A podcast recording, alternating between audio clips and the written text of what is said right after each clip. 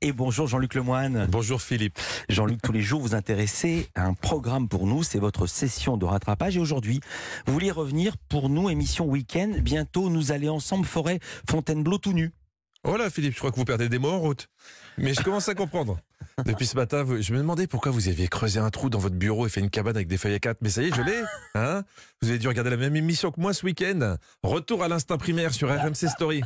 Alors écoutez Philippe, euh, moi d'accord, aller tout nu forêt avec vous, mais seulement si vous pas regardez Zizi de moi, car moi avoir sa petite pudeur quand même. Hein Donc l'émission, c'est simple, c'est simple. Vous, vous lâchez des binômes de survivalistes dans les pires endroits d'Afrique du Sud et vous les laissez se démerder pendant 40 jours sans eau ni nourriture. Ah, oui, petit détail quand même qui a son importance, tout le monde est à poil. Je sais pas quel sadique a inventé ce concept, mais c'est quelque chose. Parce que si vous vous demandez encore ce que c'est un endroit inhospitalier, c'est ça. Au nord-ouest, les vétérans Gwen et Wes s'enfoncent dans les collines. Là où la végétation est recouverte d'épines acérées et où des troupeaux d'éléphants sur le qui-vive piétinent le moindre intrus. La terre est aussi sèche que le derrière d'un éléphant. Voilà, voilà qui résume tout. Je sais pas si on peut faire plus inhospitalier que le derrière d'un éléphant. Et d'ailleurs, personne ne veut savoir. Alors, dans une épreuve pareille, vous imaginez bien que ce qui compte, c'est l'entraide, la capacité à se soutenir les uns les autres. Et la voix off l'explique dès le début. Tout comme les autochtones ayant vécu ici avant eux. Ils savent que leur survie dans ce milieu hostile ne tient qu'à une chose. On n'a pas le choix, il faudra bannir les faibles. Oh, J'avais l'impression de vous entendre parler de vos chroniqueurs, Philippe. C'est tellement moi. Donc, pour se rendre indispensable, hein, tous les candidats font croire qu'ils sont très calés niveau nature, capables de reconnaître le moindre signe. Ce qui compte, c'est le ton et la persuasion dans la voix. J'ai vu au moins trois styles de crottes différents. Des grosses crottes d'antilope, des crottes moyennes d'antilope et des petites crottes d'antilope. Je crois qu'il se la raconte. hein. c'est beaucoup de chichi pour dire que c'est de la merde d'antilope quand même. Bon, on est d'accord On est d'accord. Alors, vous vous imaginez bien que pour vivre cette grande aventure, ils ont choisi ce que le monde a pu créer de meilleur en termes de qualité humaine. Je suis jamais très enthousiaste à l'idée de devoir travailler en équipe. Être plusieurs, c'est pas toujours un avantage. Les gens ont tendance à penser que je suis un con. Alors, ce gros nounours attachant et plein d'humanité, c'est Bulent.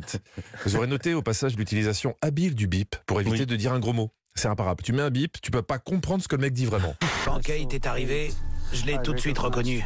Je me souviens de sa participation. Une vraie pute d'arrêt. Hein Difficile à bip. C'est- c'est- une microsyllabe. C'est ça. Ouais. Si elle se trouve, il a dit puce. Hein, On ne sait pas. Alors, il faut savoir que chaque candidat a le droit d'emporter un objet et un seul pour survivre. Donc, faut pas se tromper. Vous, par exemple, vous trois là, si on vous lâchait dans la savane avec des léopards, des éléphants et des crocodiles, quel objet emporteriez-vous? Un couteau suisse. Parce qu'au moins, ça en fait plusieurs en un. pour, pour attaquer un léopard Je sais pas, j'ai pas d'autre idée. Comme ça, on peut le piquer un avec la fourchette. Un fusil, je sais pas. Mon chien, mais c'est pas un objet. Non, c'est pas un objet. Une machette. Une machette, une machette. Eh ben non, vous, vous savez pas ce qui est important dans la savane. Vous êtes des petits citadins. Écoutez plutôt Joshua. Quoi qu'il arrive, je continuerai à avancer. T'as pris quoi? Du scotch. C'est l'outil multifonction des bouseux. Eh oui, du scotch. C'est logique. si t'es attaqué par un crocodile, tu te jettes sur lui utile, et, et tu lui scotches la mâchoire. Bon, lui, je crois qu'il va mourir. T'imagines quand tu vois le mec à qui tu dois suivre dans l'émission arriver avec un rouleau de scotch. Sauf si toi-même t'avais ramené une équerre, tu vois pas ça comme une bonne nouvelle. hein. et et d'ailleurs, lors des présentations, ses camarades de jeu étaient sceptiques. Mais Joshua a trouvé la meilleure image pour bien se vendre. Je suis comme un doigt dans le. Soit je suis une bonne surprise, soit je pourris l'ambiance. c'est plutôt la deuxième option. Voilà. Quel poète. Quel poète. Bon, je vais pas spoiler la suite à nos auditeurs, mais, mais pour rester dans le côté survivaliste, je voudrais revenir deux secondes euh, sur un reportage passé inaperçu dans le 1245 de M6, où on nous expliquait euh, que dans le désert de l'Utah, des gens vont vivre cloîtrés dans un silo pendant un mois pour reproduire les conditions de vie sur Mars. Mhm. Et M6 s'y est intéressé, car trois étudiants français vont faire partie de cette aventure. Je- Je trouve ça très bien. hein, je suis très ouvert. Mais ce qu'a annoncé la journaliste, sans qu'absolument personne ne bronche, ça m'a choqué. Parce que nos petits étudiants, là, pendant un mois, ils vont vraiment vivre, vivre mais à la dure. aucun téléphone ni réseaux sociaux. Pour les sorties à l'extérieur, trois fois par semaine, les étudiants devront enfiler un scaphandrier. Pour sortir, ils devront enfiler un scaphandrier. Un scaphandre, j'aurais compris. Mais un scaphandrier, j'espère qu'il est d'accord et qu'au moins, il y aura un petit bisou avant. Drôle d'époque quand même.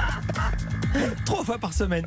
Merci beaucoup Jean-Luc Lemoine. Nous on vous retrouve tous les jours dans Historiquement Vôtre. C'est de 18h, de 16h à 18h avec Stéphane Bern sur Europe 1.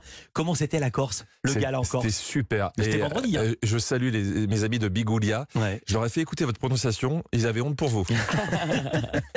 Merci beaucoup Jean-Luc. À demain. Stéphane